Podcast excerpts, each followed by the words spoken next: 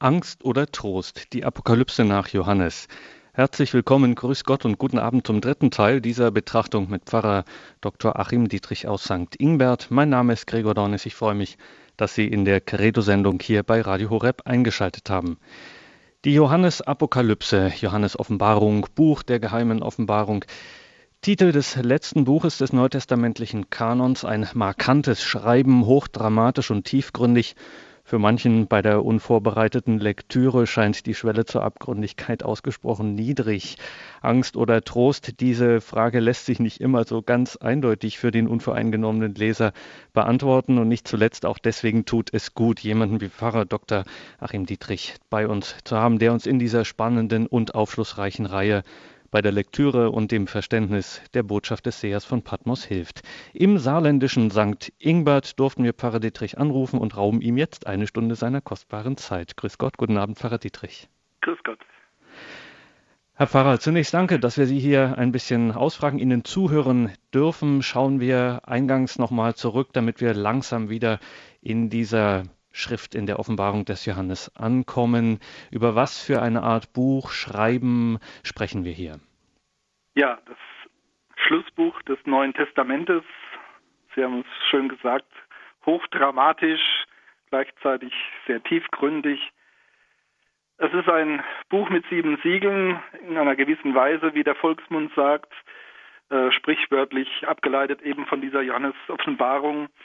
Ein Buch, das zwar sehr schillernd ist in seinen Bildern, Symbolen, in seinen Begriffen und ja, Beschreibungen, aber der Sinn, die Aussage, was uns der Seher von Patmos mitteilen möchte, das ist nicht ganz so einfach zugänglich, es ist nicht verschlossen, aber ähm, man muss ja ein wenig die Bilder verklingen lassen und etwas hinschauen auf die Aussagen, die Absichten, die Gedankenlinien und auch so auf den Gesamtrahmen, das Gesamtbild, das Johannes uns hier bietet, um zu verstehen, was dieser Text ja bedeutet und warum er in der Heiligen Schrift steht, ja warum er den Abschluss des Neuen Testamentes bilden kann, dieser vornehme und heilige Platz, macht ja deutlich, dass wir hier keine, keinen irgend, ja, keinen Text haben, der irgendwie noch der Sammlung des Neuen Testamentes ebenso angefügt wurde, sondern dass hier ein ganz wertvoller, wichtiger Text ist, ein Text des Glaubens, der den Christen damals, aber eben auch allen Nachfolgenden und damit auch uns heute ja nicht nur etwas zu sagen hat, sondern ganz Wesentliches zu sagen hat über Gott, über Jesus Christus und ja, was wir als Gläubige hoffen dürfen, worauf wir zu achten haben. Es ist ein Buch der Gerechtigkeit Gottes, ein Buch der Hoffnung, ein Buch des Trostes, trotz aller verwirrenden Bilder und auch mancher grausamer Darstellungen, äh, die gerade in, den, in der zweiten Hälfte, die wir heute betrachten wollen, ja in Menge und heftiger Eindrücklichkeit vorkommen. Was haben wir denn da bislang schon gehört, was das für unseren Glauben bedeuten könnte, was uns dieses Schreiben zu sagen hat? Der Seher von Patmos, also Johannes, nicht der gleiche Johannes, der das Johannesevangelium geschrieben hat, aber doch einigermaßen in dieser Zeit. Er hat ein großes Sendschreiben verfasst, ein Rundschreiben, das also nicht eine Einzelperson als Adressaten hat, sondern eigentlich alle Gemeinden, alle christlichen Gemeinden, es sind sieben, sind herausgestellt, sieben Gemeinden in Kleinasien, aber die Siebenzahl ist immer symbolisch und bedeutet alle umfassend. Also die ganze Kirche, alle Gemeinden sind angesprochen mit diesem Sendschreiben. Es ist ein Schreiben, das in die Situation der Bedrohung, der Verfolgung hineingerichtet ist. Eine Situation, die wir heute auch wieder finden in der Welt. Mittlerweile ist es keine, ja, keine Geheimnis mehr, dass die Christenverfolgung auch heute in der Welt wieder um sich greift. Und denken wir besonders an Ägypten und vor allen Dingen Syrien. Ich denke, in Syrien haben wir vielleicht eine ähnliche Situation wie damals die Adressaten dieser Johannes-Apokalypse.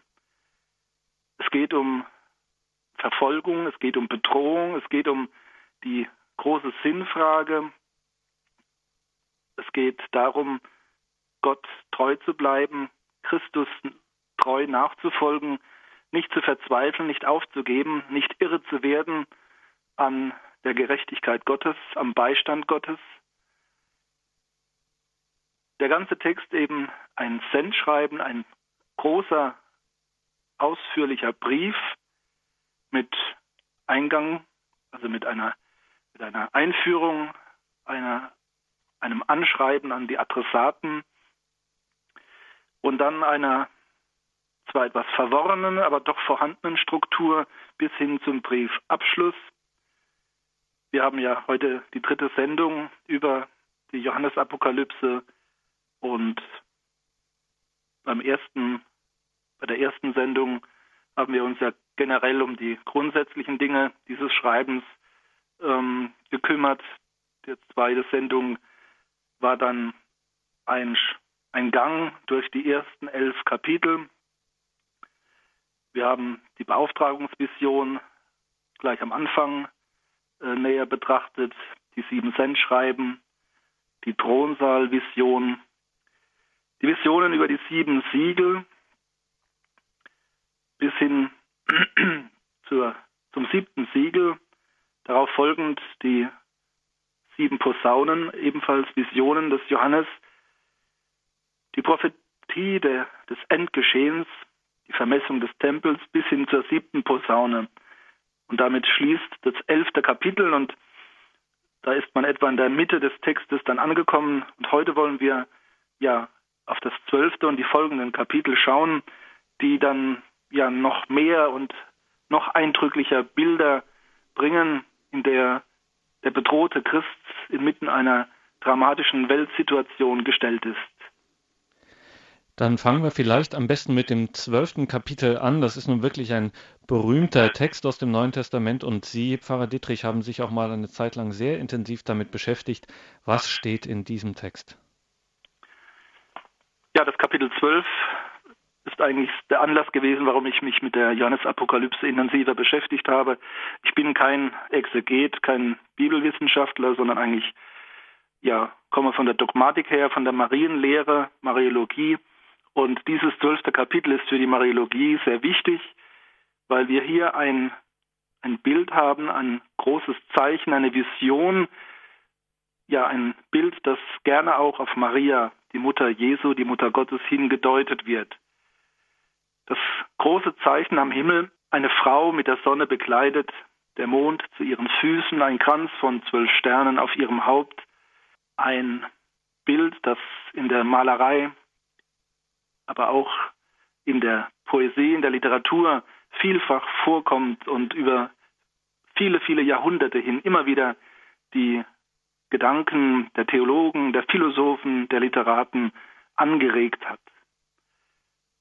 Das Bild einer Frau, wir haben hier im zweiten Teil der Apokalypse ja zwei prägnante Frauengestalten. Das ist das eine, diese himmlische Frau, die dann später übergeht in die Braut des Lammes. Und auf der anderen Seite die gefallene Frau, die große Hure Babylon als Gegenstück einer Polarisation, ein Schwarz-Weiß-Bild.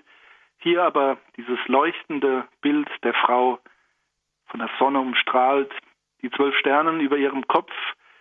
Es gibt eine Theorie, dass die Sterne der Europäischen Union auf blauem Grund wissentlich oder unwissentlich von dieser Mariendarstellung, wie wir sie vielfach kennen, Maria mit den zwölf Sternen über dem Kopf, dass das von hierher ja auf die Europafahne gelangt ist.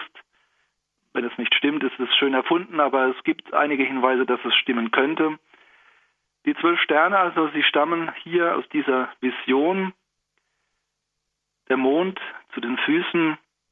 Diese Frau ja, ist schwanger, schreit vor Schmerzen in Geburtswehen und sie ist bedroht. Der Drache, groß und feuerrot mit sieben Köpfen und zehn Hörnern, er will sie vernichten, Er steht ihr feindlich gegenüber, erwartet aber, bis die Frau niederkommt. Er will das Kind vor allen Dingen verschlingen. Die Frau gebiert den Sohn, der als König über die Völker herrschen soll. Doch das Kind wird zu Gott entrückt. Die Frau bleibt in der Welt, auf der Erde und kann in die Wüste fliehen, ein Zufluchtsort, wo der Drache ihr nichts anhaben kann. Im Himmel entbrennt ein Kampf, der Erzengel Michael und seine Engel kämpfen gegen den Drachen und seine Engel. Der Drache verliert, die alte Schlange, Teufel und Satan, so auch das führt Johannes hier aus, wird aus dem Himmel gestürzt. Er hat keine Macht gegenüber Gott. Wir haben in der Johannes-Apokalypse immer wieder schöne ja, liturgische Gebete, Hymnen, Verse, die wir auch, wenn wir genau hinhören, eben in der Liturgie unserer Kirche finden, in den Gottesdiensttexten, in den Lesungen, aber auch im eben klösterlichen oder priesterlichen Stundengebet. Ein solcher Vers ist hier im zwölften Kapitel zu finden. Jetzt ist er da, der rettende Sieg, die Macht und die Herrschaft unseres Gottes und die Vollmacht seines Gesalbten. Denn gestürzt wurde der Ankläger unserer Brüder, der sie bei Tag und bei Nacht vor unserem Gott verklagte. Sie haben ihn besiegt durch das Blut des Lammes und durch ihr Wort und ihr Zeugnis. Sie hielten ihr Leben nicht fest, bis hinein in den Tod. Darum jubelt ihr Himmel und alle, die darin wohnen. Ein Freudenhymnus, der also gerade im Stundengebet regelmäßig gebetet wird. Der Sieg ist bei Gott. Gott ja ist nicht in einem ewigen Widerstreit mit dem Bösen, sondern er ist der Erhabene, der Souverän. Das sei allen bedrängten und bedrohten Christen damals wie heute gesagt. Auch wenn wir in der konkreten Geschichtlichkeit jetzt und heute ja benachteiligt werden oder sogar bedroht und bedrängt werden, bedeutet das nicht, dass Gott schwach ist, sondern es bedeutet, dass Gott ja noch eine Zeit gewährt für diese Welt, eine Zeit der Eigenständigkeit, eine Zeit auch der Bewährung für die Gläubigen, eine Zeit zur Umkehr der Untreuen und Abgeirrten. Und Johannes möchte uns hier eben die Glorie des Himmels vor Augen stellen. Der Himmel, wo die Vollendeten sind, die Gerechten, die Engel. Dorthin sollen wir unseren Blick richten, selbst wenn in dieser Welt um uns herum alles im Chaos ist. Der Drache kann der Frau nichts anhaben. Auch das sind alles berühmte Bilder, die wir der christlichen Malerei, besonders in der Buchmalerei, in den Illustrationen finden. Der Drache speit einen, eine Flut, eine Wasserflut hinter der Frau her. Die Erde aber kommt der Frau zu Hilfe und ja, verschluckt, nimmt das Wasser auf, um die Frau zu schonen und zu schützen. Johannes schildert also einen Krieg zwischen den Christen, den Gläubigen, die treu zu Jesus Christus stehen, und den Anhängern des Drachen. Das wird in den weiteren Kapiteln noch sehr eindrücklich fortgeführt. Also eine kriegerische Auseinandersetzung. Es geht um Tod oder Leben, es geht um Gott oder seinen Widersacher. Der Drache ist das Sinnbild für den gefallenen Engel Luzifer, für Satan. Und er schafft nun zwei Tiere. Eines, das aus dem Meer aufsteigt und eines, das vom Lande kommt. Wir sind damit beim 13. Kapitel. Das Tier steigt aus dem Meer, ebenfalls wieder mit zehn Hörnern und sieben Köpfen und gleicht einem Panther. Es gibt verschiedene Meinungen der Bibelwissenschaftler, wann die Johannesapokalypse geschrieben wurde, wann sie zeitlich anzusetzen ist. Das ja, wird angesiedelt zwischen etwa 60 nach Christus und 160 nach Christus, also ganze 100 Jahre werden da als Zeitraum diskutiert. Ich möchte mich eigentlich, obwohl ich kein ausdrücklicher Exeget bin, der Theorie von Klaus Berger aus Heidelberg anschließen, die ich für besonders plausibel halte, dass der Text relativ, relativ früh geschrieben wurde, so etwa in, in der Zeit 68, 69 nach Christus, vor der Zerstörung des Tempels und unter dem Eindruck der Geschehnisse um Kaiser Nero. Kaiser Nero, eben einer der ersten Kaiser, die äh, ja fast wahnsinnig waren und eben dann auch sich anmaßten, göttliche Kaiser zu sein und äh, auch vor Gewalt und Verfolgung nicht zurückgeschreckt sind. Kaiser Nero, dessen Schicksal hier auch ja anklingt, man muss es nicht so deuten, die verschiedenen Bilder, aber man kann es und es ist sehr stimmig. Eines ist sicher, die Bilder des bösen Tieres ähm, zielen eigentlich oder auch der verdorbenen Stadt zielen auf Rom, auf die Weltmacht Rom und äh, ihre Metropolen, also nicht nur allein die Stadt Rom, sondern die großen Metropolen, ja, die großen Zentren dieses gigantischen Reiches, das für Jahrhunderte Bestand hatte und ja für also ewig erschien. Und dass dieses Reich, dieser Staat, dieser Kaiser sich gegen den christlichen Glauben wendeten bis hin zur Verfolgung, das konnte tatsächlich die Menschen, die Christen damals entmutigen, weil sie um die Macht dieses Staates wussten, weil er schon seit Jahrhunderten regierte und eigentlich keine wirklichen Gegner mehr hatte. Das ist der Hintergrund, die Folie, vor dem Johannes hier seine Texte verfasst. Vielleicht im konkreten Blick auf Kaiser Nero. Johannes schildert die beiden Tiere, das eine aus dem Meer, das andere vom Land. Und diese Tiere, Symbolgestalten der Macht in dieser Welt. Die Menschen sind verblüfft und beeindruckt. Sie werfen sich vor diesem vom Drachen und seinen Tieren nieder, vergöttlichen sie, beten sie an, weil sie sagen, wer ist dem Tier gleich und wer kann den Kampf mit ihm aufnehmen.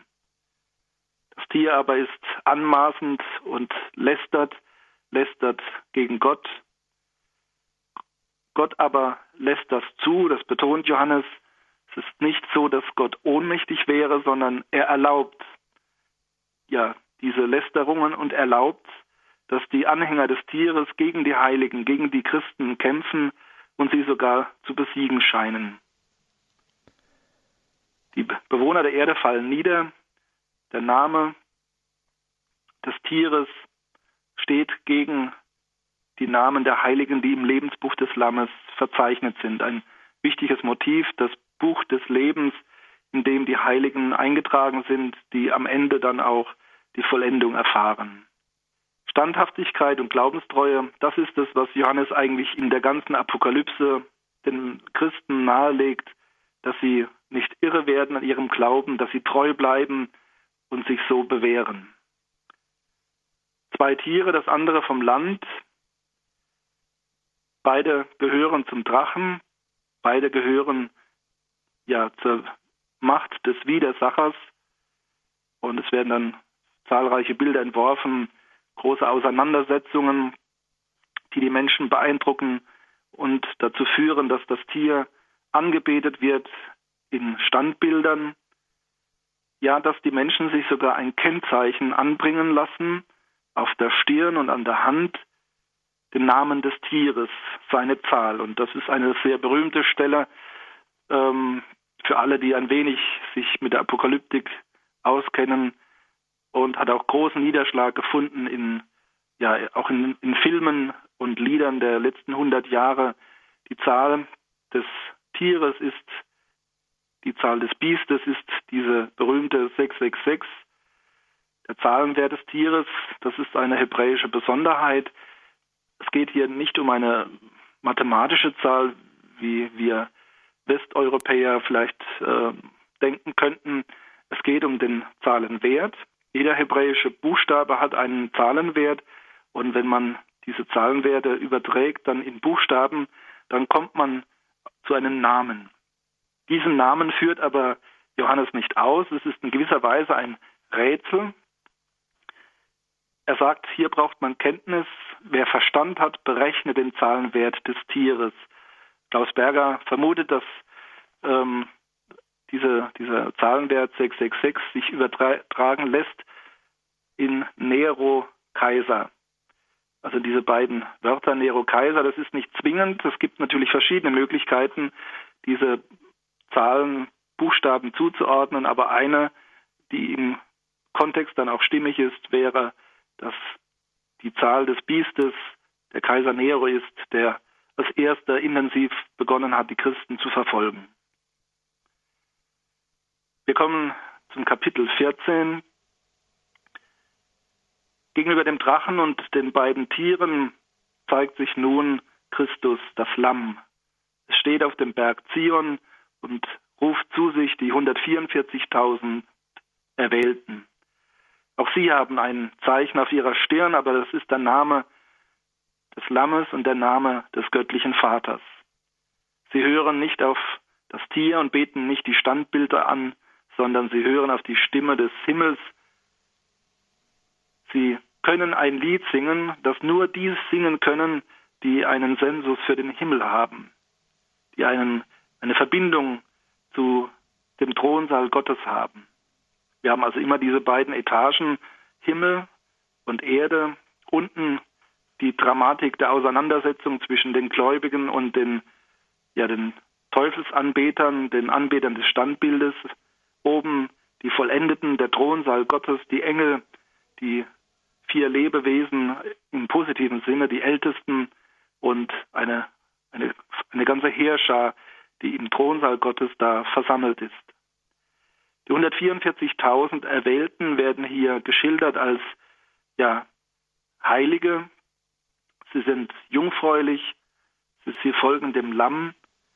Sie sind die Erstlingsgabe für Gott und das Lamm. Sie kennen keine Lüge, sie sind ohne Makel. Die 144.000, das auch, auch das ist eine berühmte Zahl. Wir dürfen also diese Bilder, diese Zahlen, diese Symbole, die wir hier vorgestellt bekommen, nicht eins zu eins umsetzen äh, und übertragen in die in unsere Gegenwart. Das war damals schon nicht direkt möglich zur Zeit des Johannes. Man muss eine gewisse Intelligenz für, für Bilder und Symbole entwickeln, um die Aussagen zu verstehen und sie auch auf die Gegenwart zu deuten. Sie sollen nicht abstrakt bleiben, sie dürfen hineingedeutet werden in unsere heutige Situation, aber eben nicht, indem wir nur dies und jenes, was uns dann passt, deuten und ähm, anderes dann weglassen, sondern wir müssen den Gesamttext lesen, wir müssen ihn auch lesen im Gesamttext des Neuen Testamentes und dürfen uns nicht verleiten lassen, äh, zu suchen, wer ist jetzt heute der Drache, wer sind die 144.000. Also man darf nicht an den konkreten Zahlen und Bildern kleben, sondern muss sie mit einer gewissen Freiheit im Hinblick auf ihren tieferen Sinn muss man sie wahrnehmen und dann kann man auch Verbindungen, Brücken schlagen in die heutige Geschichte, in die heutige Situation. Wenn wir an dieser Stelle vielleicht noch einmal äh, eine, ein kurzes Break machen können, Pfarrer Dietrich. Äh, wir haben zwar noch ordentlich Text der Johannes Apokalypse vor uns, aber wenn wir schon mal einen waschechten Mariologen äh, am Telefon haben, dann müssen wir einfach fragen nach diesem zwölften Kapitel nochmal der Frau und diesem Bild, ähm, dass sie ein Kind gebiert, das sieht Johannes äh, und dieser Kampf zwischen dem Drachen, vielleicht können Sie dazu noch zwei Sätze sagen. Wer ist diese Frau? Wer ist dieses Kind, das sie zur Welt bringt, das entrückt wird? Ja, also es gibt eine Auskunft der Bibelwissenschaft, der Exegeten, die ist eindeutig. Ähm, die Frau meint unmittelbar bei Johannes das messianische Gottesvolk. Also das sind äh, ne, das, der christliche, die christliche Kirche kommt vom Judentum her und ähm, die zwölf Apostel stehen für die zwölf Stämme Israels. Wir sehen das späterhin dann bei der, äh, beim himmlischen Jerusalem noch intensiver. Diese Frau symbolisiert das messianische Gottesvolk, das Jesus um sich versammelt, das Jesus erlösen möchte. Und im Laufe der Theologiegeschichte, der christlichen Theologiegeschichte, wurde dann ja dieses messianische Gottesvolk hingedeutet auf die Kirche, wurde hingedeutet auf Maria. Ähm, auch dazu braucht man ein etwas tieferes Verständnis und einen Sensus für Symbolik.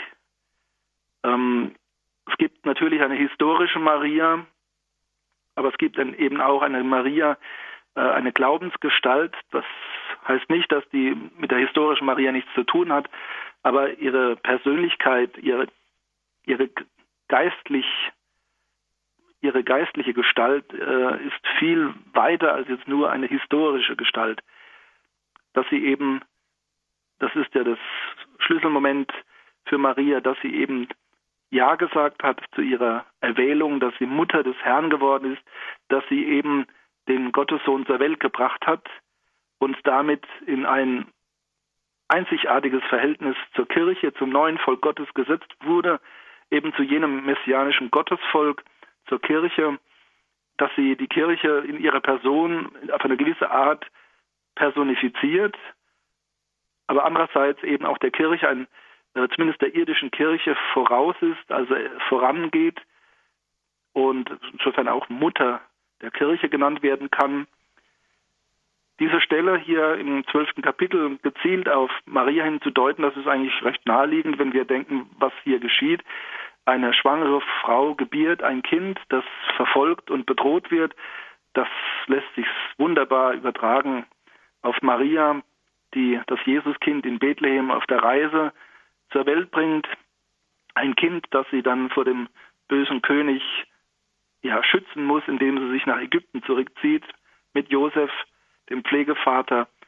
Und das ist eigentlich sehr naheliegend und auch nicht verkehrt, dass man also neben der messianischen Deutung die Frau als äh, Symbolgestalt für die Kirche oder das messianische Volk darin eben auch Maria zu sehen. Es ist keine falsche Deutung, es ist eine ja eine geistliche Deutung, äh, die auch ihre Wahrhaftigkeit hat.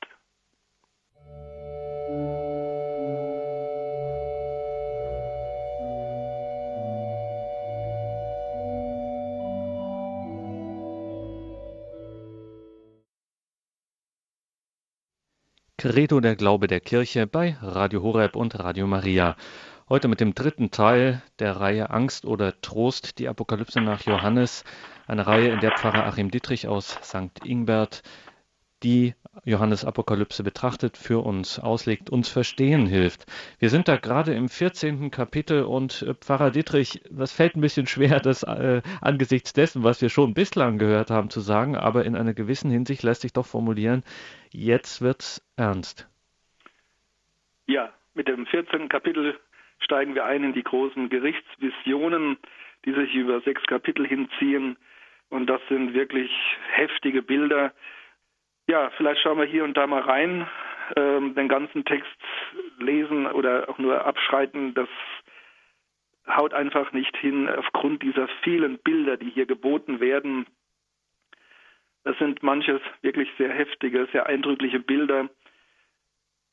Immer wieder ruft Johannes dazu auf, trotz der Dramatik dieser Auseinandersetzungen, die er natürlich auch dramatisch schildert in, in heftigen Bildern, ähm, die Heiligen, die Gläubigen sollen standhaft bleiben. Sie sollen treu zu Jesus stehen, sollen die Gebote Gottes erfüllen und ja nicht sich verleiten und verführen lassen von Babylon, der großen Hure, wie es hier heißt, äh, und den Königen, die von ihr verführt sind und auch nicht von den Tieren und den Drachen, die alle in der Welt ihr Unwesen treiben und vermeintlich die Oberhand gewinnen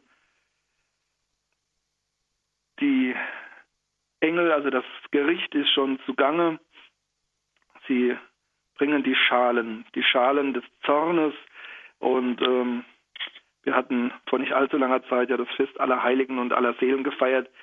Früher gab es eine Sequenz, die sehr berühmt ist, weil auch Mozart sie vertont hat, das Dies Irae, das man aber heute nicht mehr in der offiziellen Liturgie haben möchte, weil es eben so düster ist. Aber auch das gewinnt eigentlich sein, ja, seine Bilder und seine Sprache hier aus der Johannes-Apokalypse, der Tag des Zornes, oder hier spricht äh, Johannes auch vom Wein des Zornes, der in der Kälte des Zornes äh, gewonnen wird. Die Feinde Gottes ja töten, die Christen töten die Zeugen und das Blut strömt und im Gegenzug müssen dann die Widersacher, müssen die Bösen dann auch ja gekeltert werden und den Becher des Zornes, diesen Zornwein trinken. Das ist für jemand, der gerne Wein trinkt, kein schönes Bild, aber ähm, das ist hier sehr eindrücklich und kommt nicht nur nebenbei vor. Immer wieder werden diese dramatischen und grausamen Bilder werden durchsetzt eben mit kleinen Aufrufen zur Standhaftigkeit und auch des Trostes. Verse, die wir zum Beispiel kennen aus der Beerdigungsliturgie. Also hier im 14. Kapitel, selig die Toten, die im Herrn sterben, von jetzt an. Ja, spricht der Geist, sie sollen ausruhen von ihren Mühen, denn ihre Werke begleiten sie. So finden wir immer wieder kleine Gebete und Hymnen, die uns geläufig sind aus der Liturgie, aus dem Stundengebet. Zum Beispiel das Lied zu Ehren des Lammes, dann im 15. Kapitel, umgeben von den sieben Plagen und grausamen Bildern, von den Schalen des Zornes Gottes. Und dann wieder tönt ja ein Lied aus dem Himmel herab, das Lied zu Ehren des Lammes. Groß und wunderbar sind deine Taten, Herr, Gott und Herrscher über die ganze Schöpfung. Gerecht und zuverlässig sind deine Wege, du König der Völker. Wer wird dich nicht fürchten, Herr? Wer wird deinen Namen nicht preisen? Denn du allein bist heilig. Alle Völker kommen und beten dich an, denn deine gerechten Taten sind offenbar geworden. Das wird immer so von Johannes eingestreut in die Schilderungen und die vielen Bilder der Auseinandersetzung zwischen dem Bösen, dem Widersacher und den Anhängern des Lammes auf der Erde. Und weil das so zentral ist, Pfarrer Dietrich, fragen wir Sie das jetzt mal an dieser Stelle. Was hat denn das zu bedeuten, dass das im liturgischen Leben der Kirche diese Texte so eine so starke Tradition haben und so intensiv äh, aufgenommen und in den Gebetsschatz der Kirche gehören? Ja, man ist überrascht, wenn man also die liturgischen Texte, also der Lesungen, aber auch des Stundenbuches, die so im, im, im Ohr hat, im Hinterkopf hat und dann eben auch mal den ganzen Text wirklich intensiv liest und sie wiedererkennt. Ähm, eigentlich fehlt uns im Gottesdienst öfters eigentlich auch so diese düstere Folie. Ähm, also diese Texte können in der Liturgie manchmal gar nicht so deutlich leuchten, äh, wie hier im Zusammenhang der, der Johannesapokalypse. Ähm, es ist tatsächlich so, auch dass manchmal äh, ein Hymnus, der dann zweiteilig ist, also der einerseits die Herrlichkeit Gottes schildert und den Lohn der Gerechten, dann aber auch ein, ein Fluchwort hat, eine Androhung an alle, die untreu werden. Diese Negativteile hat man also eigentlich äh, gerne weggelassen. Äh, insofern haben wir immer nur die positiven Teile aus der Johannesapokalypse.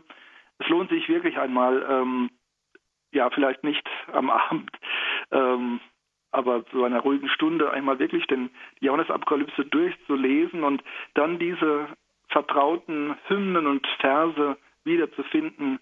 Ähm, sie leuchten dann umso stärker vor diesen düsteren Schilderungen.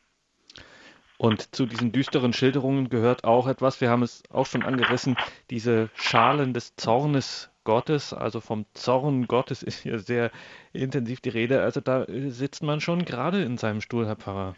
Ja, allerdings, also weil dann auch nicht immer gleich die Entwarnung kommt. Also ähm, das geht dann hin bis zu Aussagen, die sich sehr deterministisch anhören, also dass das vorherbestimmt ist. Äh, das eine sind die Treuen und die Gottgefälligen, das andere sind die Bösen, die das Standbild des Tieres anbeten. Und ähm, es wird da nicht sofort gesagt, dass man sich aber bekehren kann. Ähm, der Akzent liegt immer darauf, dass die, die treu sind, auch treu bleiben. Und ähm, es ist so eine gewisse Wahrnehmung, ja, also die, also wir haben eigentlich eine Gesamtsituation der Entschiedenheit, wo also die einen sich gegen Gott und die anderen für Gott entschieden haben. Und der Kampf, den Johannes hier ja ausficht, ist, dass die bedrohten Christen, also die eigentlich treu sind und sein möchten, aber eben durch diese vielen Anwürfe und Versuchungen und Bedrohungen der Welt doch vielleicht noch umfallen könnten. Und es ist also weniger eine Schrift, die jetzt zur Umkehr aufruft, sondern sie will tatsächlich ermutigen, ermahnen, die, die noch bei Christus sind. Und ähm, dafür wird dieses riesige Szenario entworfen, der Kampf auf der Erde, aber schlussendlich das Gericht und der Triumph des Himmels. Ähm, das soll ermutigen, das soll ja auch ein bisschen einschüchtern. Es werden all, all diese Plagen äh, geschildert. Die Plagen sind also auch sehr berühmt, wurden auch im 20. Jahrhundert in manchem Gruselfilm verarbeitet. Ich nenne sie mal kurz, man kennt sie eigentlich, die sieben Schalen des Zornes Gottes. Ähm, das erste sind also Geschwüre, die die Menschen heimsuchen, und zwar nur die Menschen, die das Kennzeichen des Tieres tragen und sein Standbild anbeten. Eine Schale wird über das Meer ausgegossen, dass sich das rot wird und sich in Blut verwandelt, sodass alle Lebewesen im Meer sterben. Die dritte Schale wird über die Flüsse und Quellen ausgegossen, auch diese werden zu Blut. Die vierte Schale wird über die Sonne gegossen, die dann ja sich erhitzt und die Menschen verbrennt. Das lässt an die also an diese Theorie denken, dass am Ende die Sonne sich aufblähen wird und dann äh, erlischt und bei dieser Aufblähung dann die Erde vernichtet. Das ist eine Gruseltheorie der Naturwissenschaftler, an die man hier erinnert wird. Eingeflochten wird immer wieder, dass eben die, die das Tier anbeten, durch all diese Plagen aber nicht zur Bekehrung kommen und Gott nicht die Ehre geben, sondern im Gegenteil ihm fluchen. Die fünfte Schale wird über den Thron des Tieres gegossen und damit kommt Finsternis über, über die Erde und die Menschen sind voller Angst und Schmerz, aber sie fluchen weiterhin auf Gott im Himmel und lassen nicht ab von ihrem Treiben.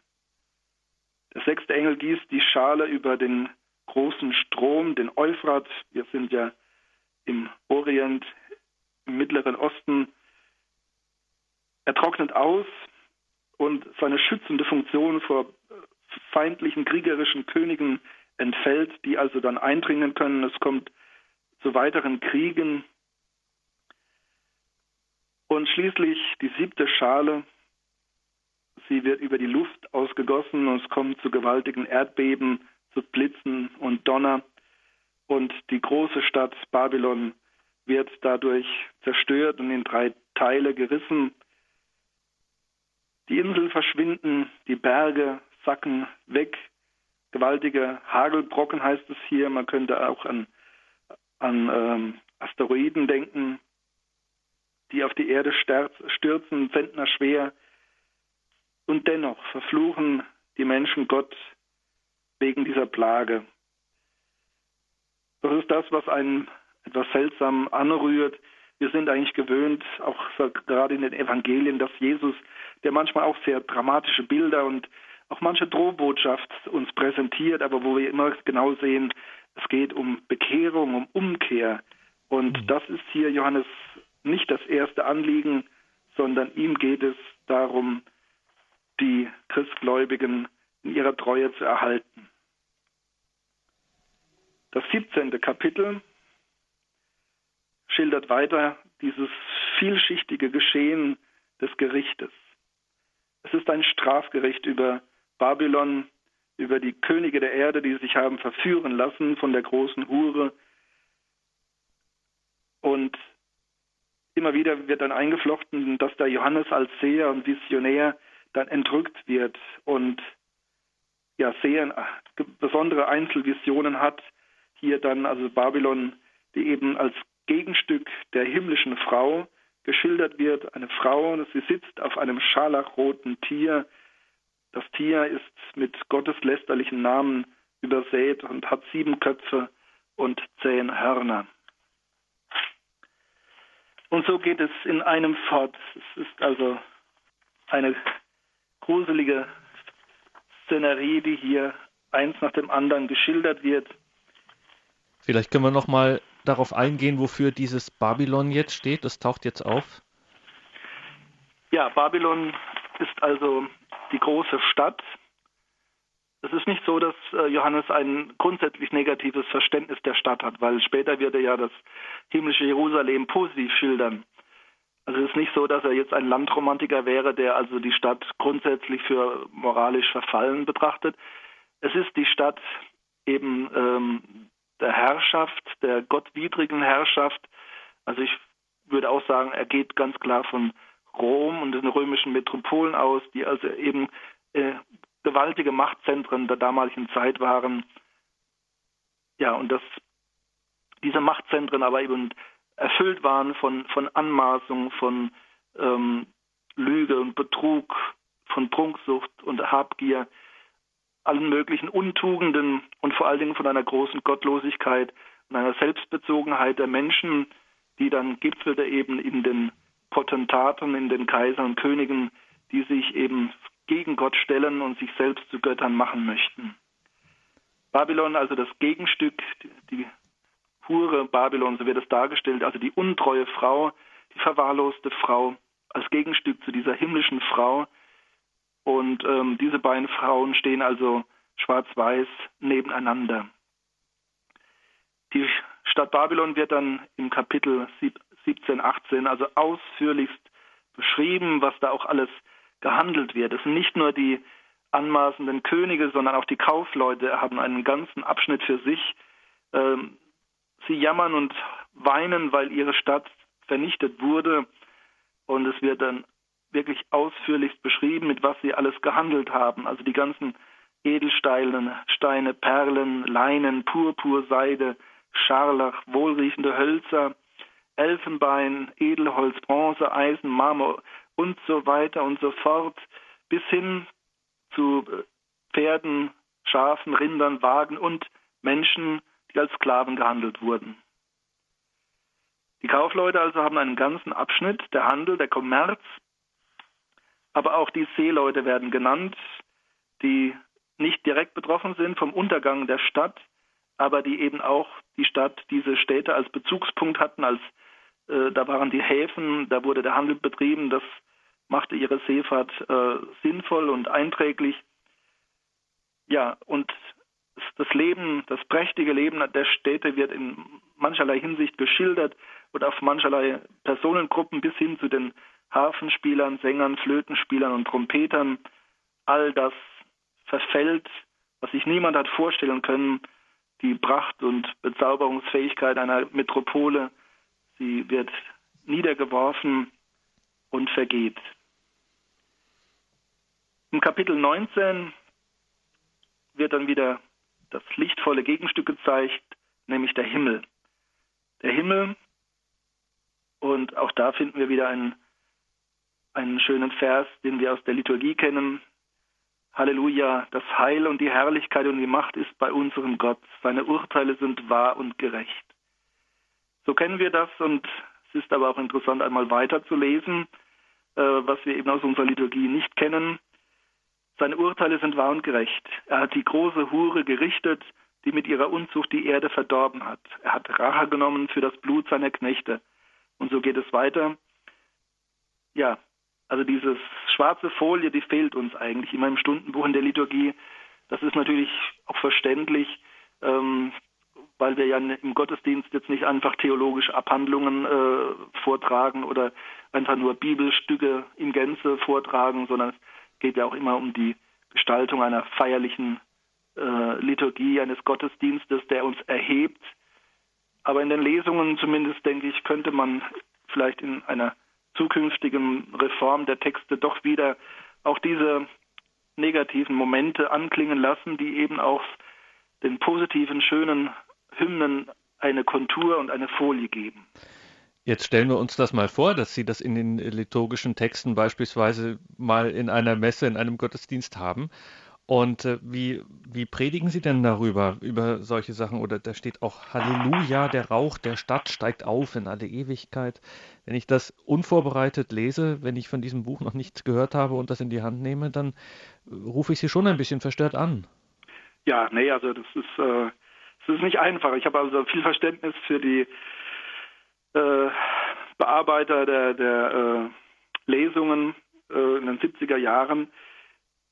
Es ist nicht einfach, aber es ist, glaube ich, äh, nicht, äh, nicht richtig, es immer und überall wegzulassen. Es geht nicht darum, dass, dass Gott ein, ein, ein zornes und strafender Gott ist.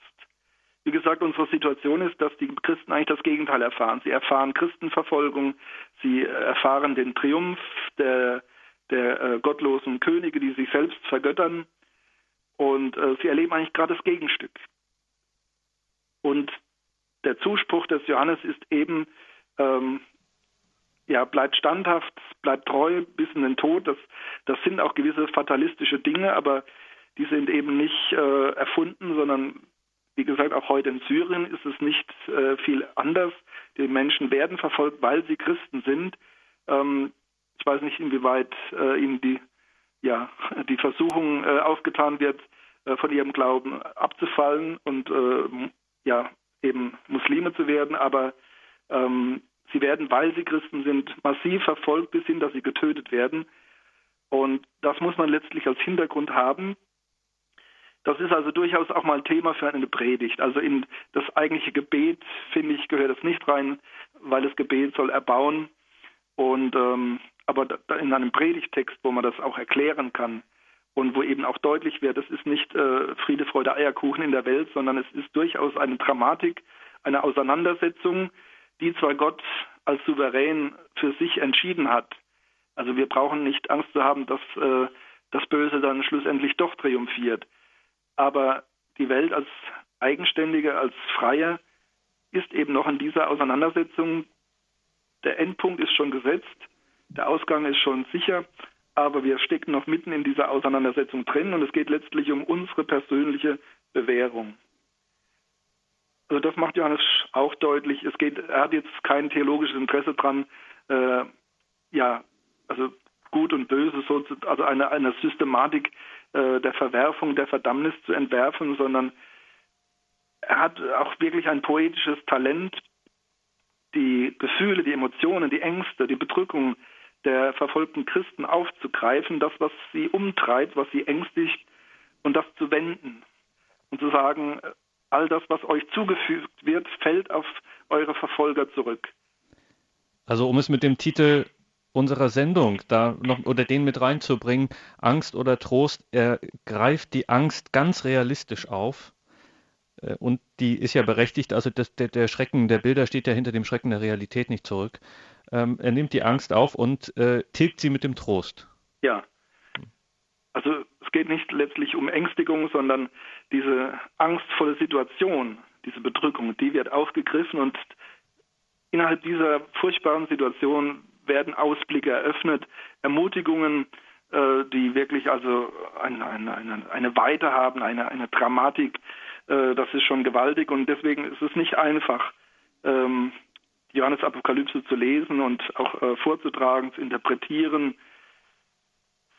Aber man sollte doch einfach nicht äh, den Eindruck erwecken, dass wir doch in einer friedlichen, netten Welt leben und äh, das sind alles nur kleine Unfälle, was da manchmal vorkommt, sondern es gibt, wenn wir in die Geschichte schauen und wie gesagt auch in die Gegenwart, es gibt die Bedrohung, es gibt die Gefahr, dass wir genötigt werden, verführt werden, uns von Christus abzuwenden. Und das ist das Schlimmste, was es gibt. Und das macht Johannes deutlich auch, in, in, indem er Bilder entwirft. Das ist der Himmel, dazu seid ihr berufen, das sollte euch alles wert sein, bis hin, dass ihr das physische Leben äh, aufopfert. Und um uns ja das Gegenstück zu zeigen, was uns droht, wenn wir schwach werden, wenn wir uns nicht bewähren, eben das Schicksal der Gefallenen, der Gottlosen. Ja, also eine ganz große dramatische Pädagogik, die hier äh, aufgetan wird. Für heutige Gemüter vielleicht, besonders auch für die heutige Art äh, der Verkündigung vielleicht ungewohnt. Wie gesagt, man hat eigentlich die Johannes-Apokalypse äh, nur in ihren positiven, schönen, hymnischen Aussagen äh, noch verwendet. Das Mittelalter hat also auch in diesen Bildern geschwelgt bis hin in den Barock hinein. Man kann manche Darstellungen gar nicht verstehen, wenn man hier die Johannes-Apokalypse nicht gelesen hat, weil da findet man eigentlich vieles genau beschrieben, was dann da als, als Vision auch äh, ins Bild gebracht wird. Aber nun müssen wir natürlich auch sagen oder bei diesem Trost bleiben, ähm, Pfarrer Dietrich, Äh, auch wenn das vielleicht jetzt ein bisschen billig klingt, aber wir nähern uns einer besonderen Form eines Happy Ends. Ja. Also sechs Kapitel werden der Gerichtssituation gewidmet. Das wird nochmal besonders dramatisch und äh, heftig, aber immer wieder ist deutlich, der Himmel ist oben auf und Babylon fällt und wird zerstört und das himmlische Jerusalem, das zeigt sich nun, dort findet das Hochzeitsmahl des Lammes statt. Dort hin sind alle eingeladen, die eben Gott anbeten. Da finden wir auch unseren bekannten Kommunionvers, äh, ein Auswahlvers, also den der Priester spricht kurz vor der Kommunionausteilung. Wir sind im 19. Kapitel. Selig, wer zum Hochzeitsmahl des Lammes geladen ist. Das sind also wunderschöne Sätze, die eben inmitten dieses Getöses und dieser Dramatik immer wieder gesetzt werden. Worte Gottes für alle, die am Zeugnis Jesu Christi festhalten.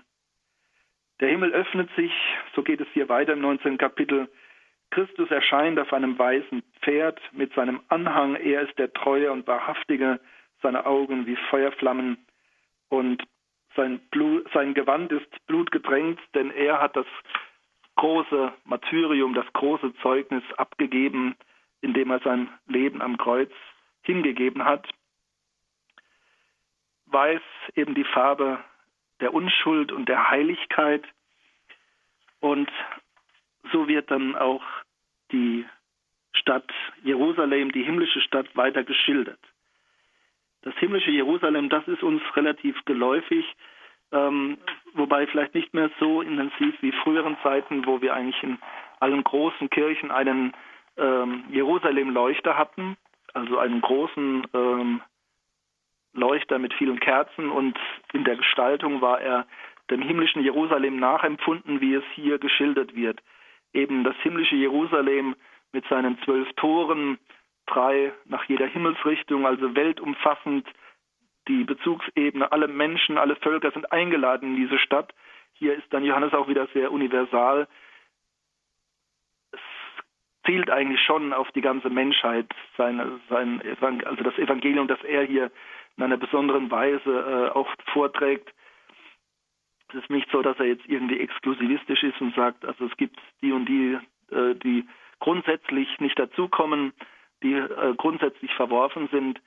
Äh, es ist schon noch diese universale Perspektive, alle sollen zu Christus kommen, alle sind grundsätzlich erlöst, aber es zeigt sich eben, dass sich manche gegen Christus entschieden haben. Das 19. Kapitel bringt dann noch einmal äh, ganz gewaltig das Bild vom brennenden Schwefel, ähm, die beiden Tiere, die Ausgeburten des Bösen, der Drache, sie alle werden ja versenkt letztlich schlussendlich nach verschiedenen äh, Auseinandersetzungen, Gefangenschaft und wieder Freilassung, ähm, tausend Jahre als symbolische Zahl, als Zeitraum und schlussendlich werden sie ähm, für die Ewigkeit vernichtet in einem See von brennendem Schwefel. Heftige Bilder und dann die wunderschönen drei letzten Kapitel, die Engel des Himmels, die eben den Sieg über die Tiere und über das Böse, über die Gotteslästerung ja besiegeln und vollenden. Es kommt dann zum Gericht, das ist dann schon auch das Ernüchternde wieder, das wir heute nicht mehr so gern hören.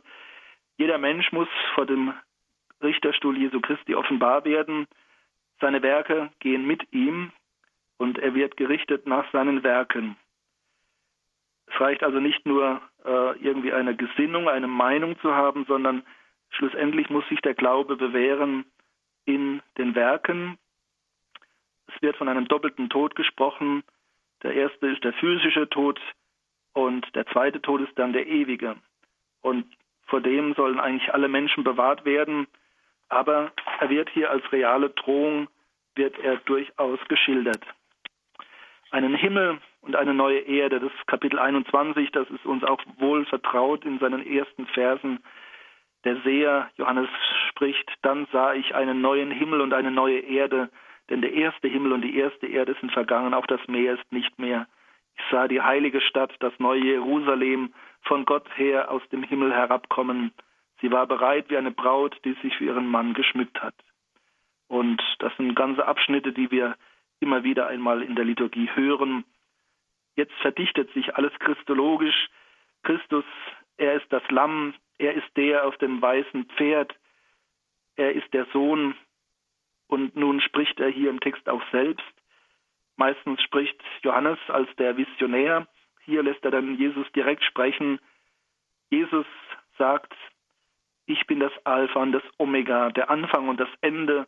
Wer durstig ist, den werde ich umsonst aus der Quelle trinken lassen, aus der das Wasser des Lebens strömt. Ich werde sein Gott sein und er wird mein Sohn sein. Also Johannes tritt nun zurück. Er möchte sich nicht sich selbst äh, wichtig machen, sondern er möchte den Leser, den Hörer wirklich verweisen auf den, auf den es ankommt, Jesus Christus, der uns, ja, indem wir Gott begegnen dürfen. Das 21. Kapitel schildert das himmlische Jerusalem, die Tore, die zwölf Tore aus Perlen, es werden viele Edelsteine genannt und es gibt keine Nacht mehr.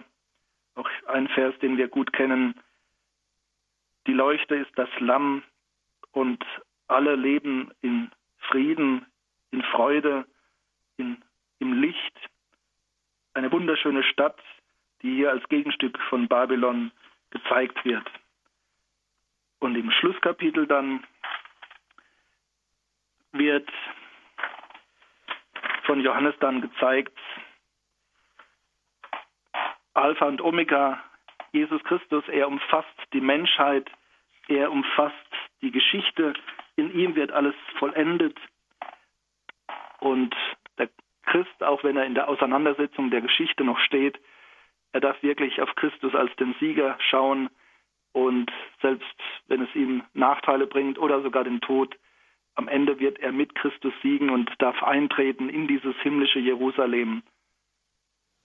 Ja, das ist die Hauptbotschaft der ganzen Apokalypse und die kommt am Schluss noch einmal sehr eindrücklich zur Geltung. Das himmlische Jerusalem ist eigentlich das wichtigere Bild. Die Negativbilder von Babylon und alle anderen ja, können durchaus dem Glauben aufhelfen und äh, auch die Dramatik des Weltgeschehens einmal bewusst machen. Aber wir sollten letztlich ja uns nicht zu sehr in den emotionalen und dramatischen Bildern bewegen, sondern sollten vor allen Dingen auf die lichtvollen Ausblicke, die Johannes uns schenkt, die Johannes, Johannes uns vor Augen stellt, sie sollten wir uns wirklich vorrangig, und da ist es schon richtig, wie die Liturgie verfährt, die Leseordnung unserer Kirche, wir sollten im Tunnel nicht auf die dunklen Wände schauen, sondern auf den Ausgang, auf das Licht, das uns entgegenstrahlt, das uns ins Freie ruft. Und so ist dieses Bild des himmlischen Jerusalems ja dieser Lichtpunkt, der uns helfen kann, auch durch Dunkelheiten zu gehen. Und das ist der Trost als Fazit am Ende dieser Reihe, den uns äh, der Seher Johannes hier mit diesem Schreiben äh, gibt? Ja, also wir sind nicht befangen in Angst und Dunkelheit, sondern es gibt den Weg nach draußen, es gibt den Weg zum Licht und das ist das eigentliche Ziel. Ich finde dieses Buch halt sehr realistisch, weil es gibt, wie gesagt, in der Welt viel Schlimmes auch.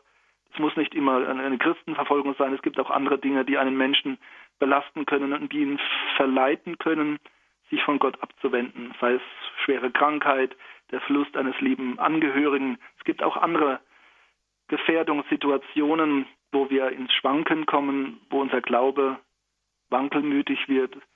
Und auch vor diesem, auch in diesem Kontext können uns diese Bilder der Johannesapokalypse wirklich aufhelfen.